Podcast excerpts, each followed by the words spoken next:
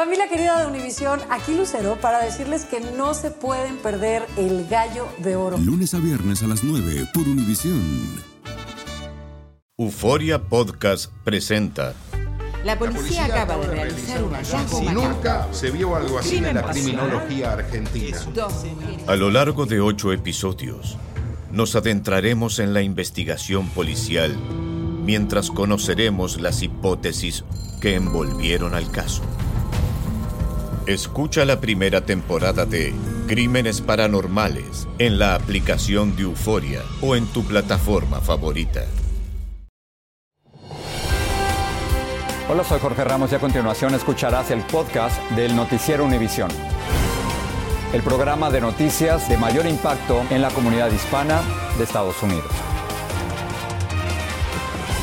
Hola, muy buenas noches. Estamos transmitiendo el Noticiero Univisión desde Matamoros, Tamaulipas, México, a un día de que se levante el título 42 que permitía la deportación rápida de cualquier inmigrante que cruzara ilegalmente hacia los Estados Unidos. Se calcula, de acuerdo con cifras del gobierno de los Estados Unidos, que hay cerca de 150 mil personas del lado mexicano, en el norte de México, esperando cruzar hacia Estados Unidos. Aquí nos encontramos el río Bravo y ahí la muestra de todos los cruces que hemos visto últimamente. Ahora, todo esto ocurre cuando el gobierno del presidente Joe Biden ha impuesto nuevas restricciones a todos aquellos que traten de llegar y pedir asilo en los Estados Unidos. Si no lo hacen a través del Internet o de otros países, sencillamente no los van a dejar entrar y los van a deportar. Así que todo esto se hace con la intención de evitar una nueva avalancha migratoria. Tenemos una amplísima cobertura, por eso estamos aquí y comenzamos con Jessica Cermeño.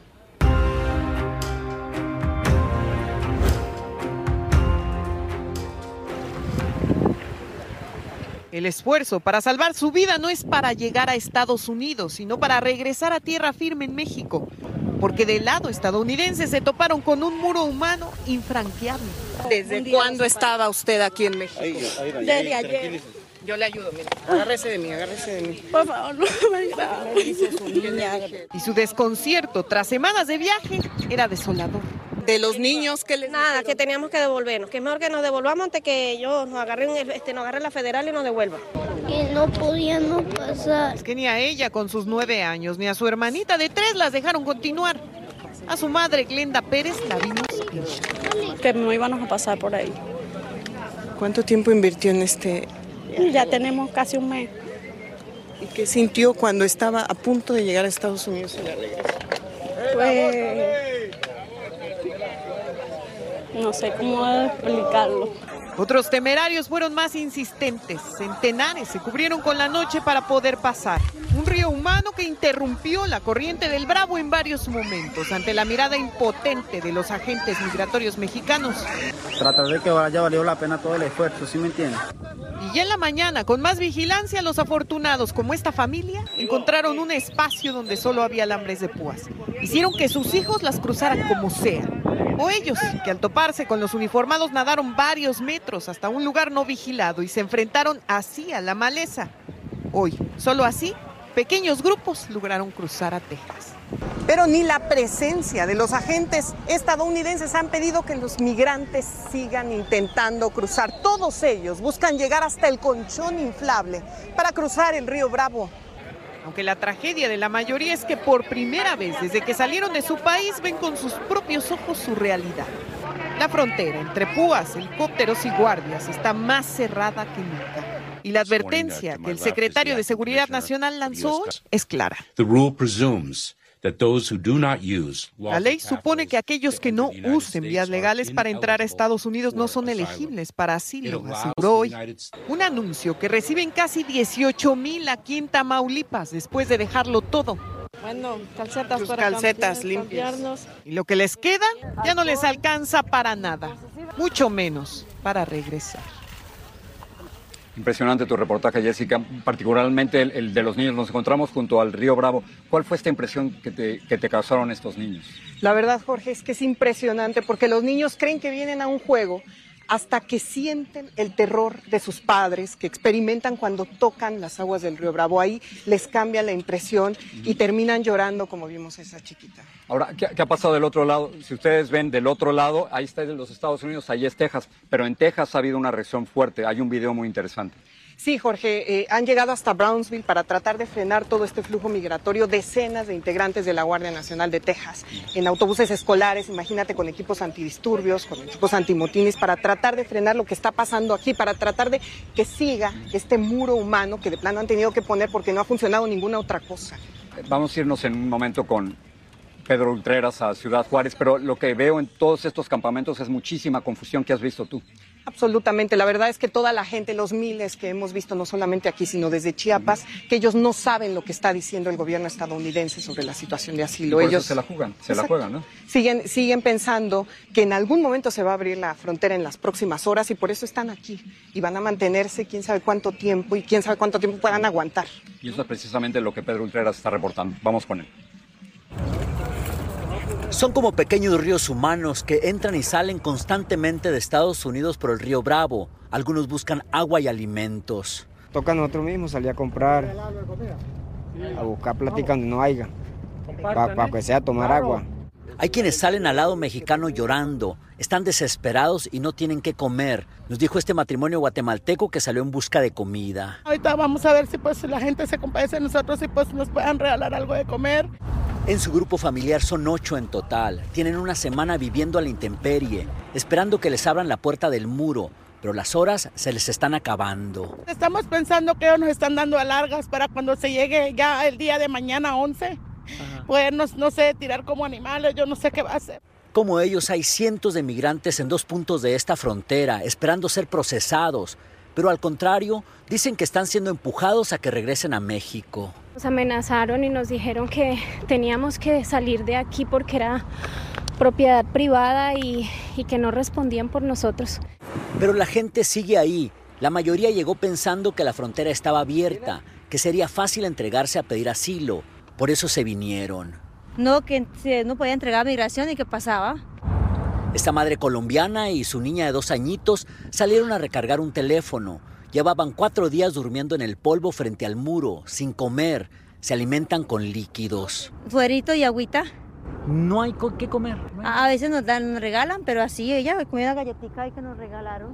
Adentro es como tierra de nadie, dicen los migrantes que nos comparten videos. Sabes que amo nuestras familias en la casa, Señor. Anoche hicieron una oración en grupo para que se los lleven pronto, pero sus oraciones hasta ahora no han tenido respuesta. El matrimonio guatemalteco que salió a buscar comida no tardó mucho en volver. Tuvieron suerte en las calles de Juárez. Gracias a Dios conseguimos algo para mis nietas. Y así, conforme se acaban las horas para que termine el título 42, algunos llegan corriendo para entrar a Estados Unidos, esperando encontrar el milagro que tanto buscan. Si bien los migrantes no han llegado en grandes cantidades a esta frontera, han venido arribando en pequeños grupos, pero son constantes. Por eso el número de migrantes que están esperando sigue creciendo. En Juárez, México, Pedro Ultreras, Univisión. Y continuamos aquí desde Matamoros. Hay hasta barberos o peluqueros. ¿Cuánto están cobrando? No estamos cobrando, solo estamos haciendo la voluntad de Dios que el corte es gratis. Las personas que vienen le hacemos su corte gratis, tanto aquí también. El que venga con cualquier beneficio de una carpa. Les, les, les, están ayudando. hacemos el favor, pues. Y están esperando cruzar hacia los Estados Unidos. Sí, con la bendición de Dios estamos esperando pronto que nos salga la cita. Lo que está ocurriendo es que muchas personas, no solo aquí en Matamoros, sino a lo largo de toda la frontera, están ayudando y esperando a que los casos de todos ellos se resuelvan. No únicamente en la frontera, ocurre también en ciudades como Chicago. Ahí se encuentra Vivian Ávila.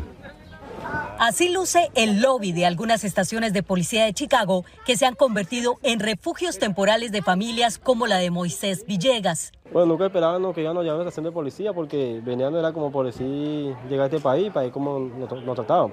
Pero no, no, pues no me puedo quejar porque nos han tratado bien, la gente nos ayuda así como estaba diciendo. Ileana Delgado también forma parte de los 450 inmigrantes que han sido trasladados a estaciones de policía en espera de un albergue. Aquí dice que han vivido de donaciones. Me siento bendecida porque gracias a ellos eh, nosotros tenemos un colchón donde dormir, no dormimos en el piso. Nos bañamos al frente, una señora viene, nos anota, nos, cada familia va y se baña. I have issued a declaration of emergency. Frente al arribo de por lo menos 8.000 inmigrantes a la ciudad desde agosto pasado, la alcaldesa declaró el estado de emergencia. Lamentablemente eso no significa que van a haber fondos disponibles para la gente. Lo único que está diciendo es que estamos reconociendo que estamos en un problema y tenemos una necesidad. En El Paso, Texas, también se declaró el estado de emergencia con miras al levantamiento del título 42. Esa es la cosa importante que tenemos que saber que va a seguir el día después del día 11, día 12 y vamos a continuar a estar preparados. Ahora vamos a abrir los uh, emergency shelters. Y el condado Rockland, al norte de la ciudad de Nueva York, declaró el estado de emergencia por el anuncio del traslado de 350 solicitantes de asilo a esa zona y dijeron que no eran un condado santuario. Rockland County is not a sanctuary county.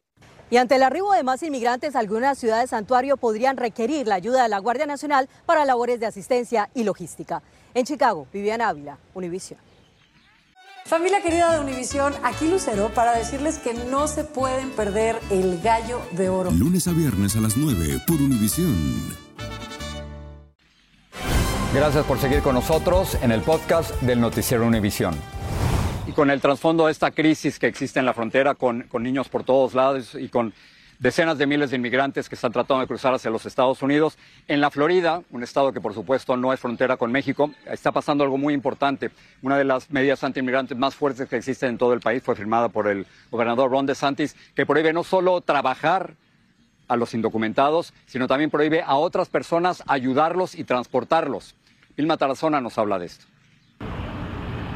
Miles de migrantes tenían la esperanza de que este momento no llegara. La firma por parte del gobernador Ron DeSantis de la ley que penaliza a la inmigración indocumentada. Micaela es mexicana y vive sin papeles desde hace décadas. No pudo contener el llanto. Mi nieto es lo que más, más me duele. Que ya no los voy a volver a ver si nos llegan a echar para allá. Cuenta que hoy fue a retirar dinero de su banco para auxiliar a un hijo y le dijeron que de ahora en adelante tendrá que presentar un documento que demuestre que está legal en el país. La verdad que no se pudo. Y entonces yo fui a pedirle, un, le fui a sacar un dinero del banco para que él se viniera porque él está tirado en la carretera y con todo esto mi esposo no puede ir a recogerlo. Viene con mis nietos y viene mi nuera, y pues con todo esto que está pasando, que si tú vas manejando, no tienes licencia, te paran. Y este, y como mi esposo no tiene licencia, él no puede ir. María es madre de cuatro hijos y su esposo trabaja en construcción. Ambos son indocumentados. Cuenta que desde que la legislatura de la Florida aprobó la ley, empezó a sufrir ataques de pánico. Hay noches que no puedo dormir, me agarran muchos nervios, eh, me dan mucho por llorar, siento como que no puedo respirar. Si salgo a la calle, tengo miedo de que me pare el policía, sea deportada. Si me llego a enfermar de algo, tengo miedo de ir al hospital. Sus hijas están presas del miedo. Dice que tiene miedo de cuando ella llegue de la escuela a la casa, eh, yo no esté ahí por ser agarrada por migración.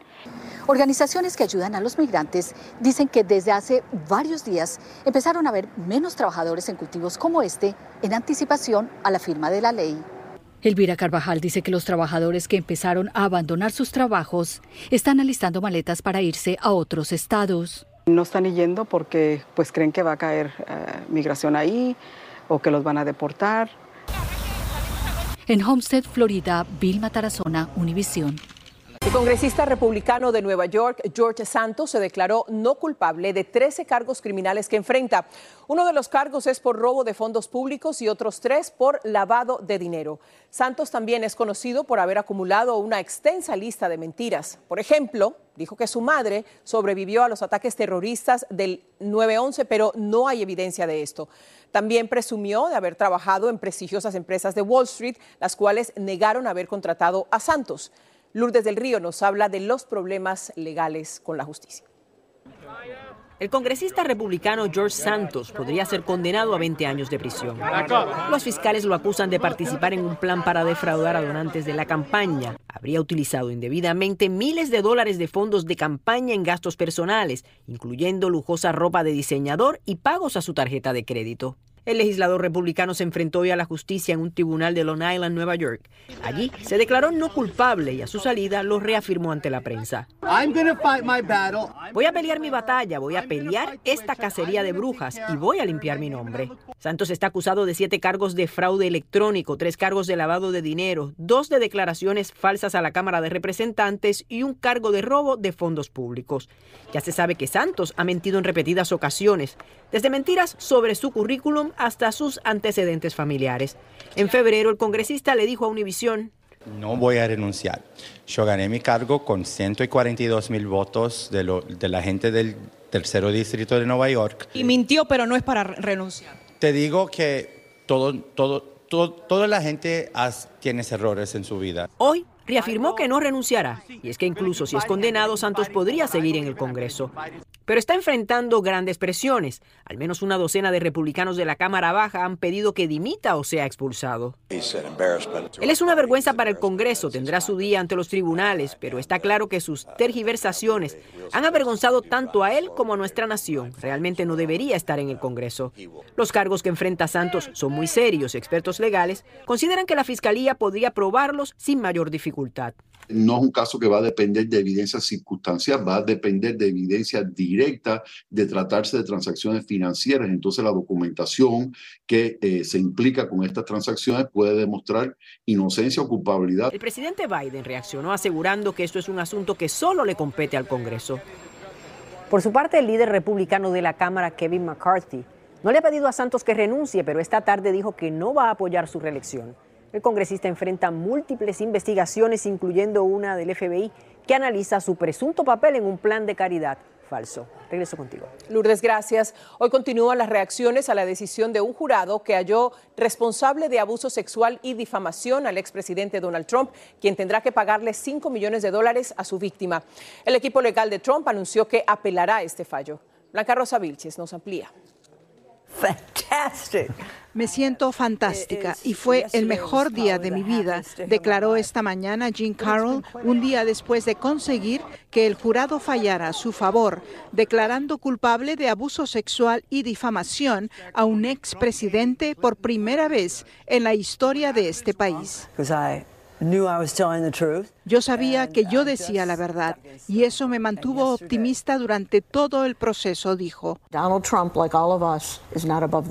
Trump no está por encima de la ley, declaró la abogada de Carroll. Mientras el expresidente en videos publicados en sus redes sociales dijo que fue un juicio injusto. No sé quién es ella ni de dónde salió.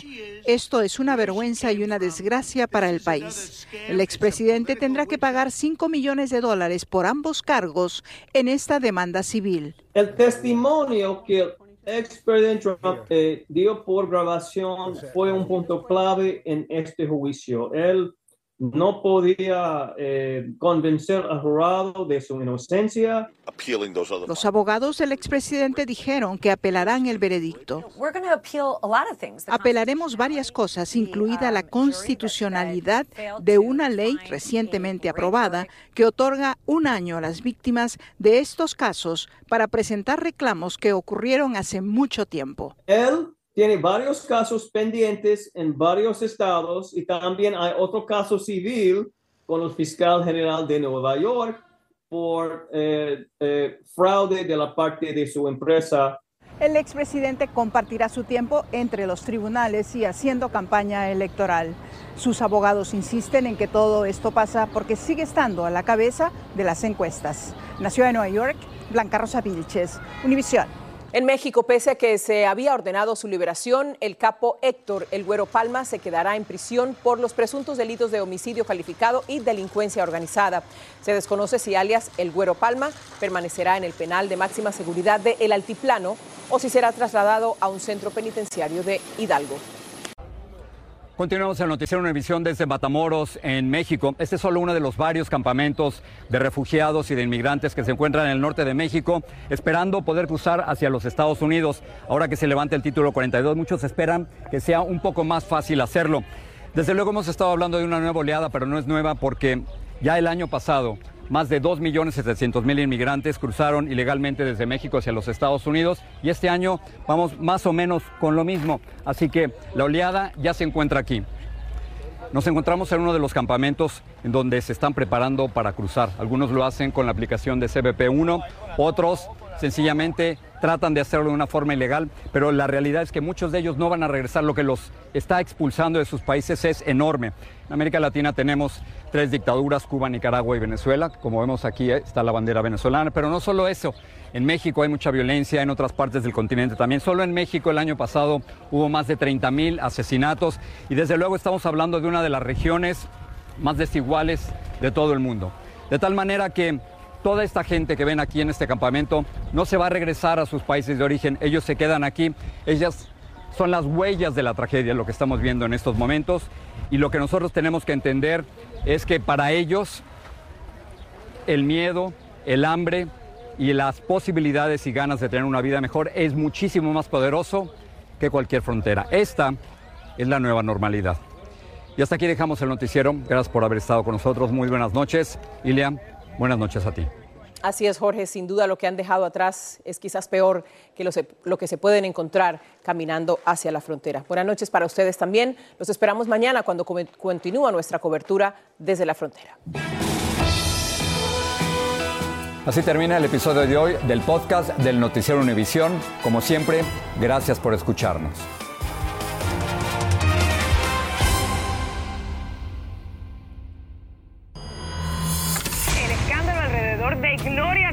Es cada día más grande y parece no tener fin. Soy María Raquel Portillo. Fui ese rostro pálido y sin voz que el mundo vio en las escenas del mayor escándalo del entretenimiento de las últimas décadas. No vengo a contar mi versión, vengo a contar mi historia. Ya es hora de abrir la boca. En boca cerrada. Escúchalo en tu plataforma de podcast favorita. Familia querida de Univisión, aquí Lucero para decirles que no se pueden perder el gallo de oro. Lunes a viernes a las 9 por Univisión.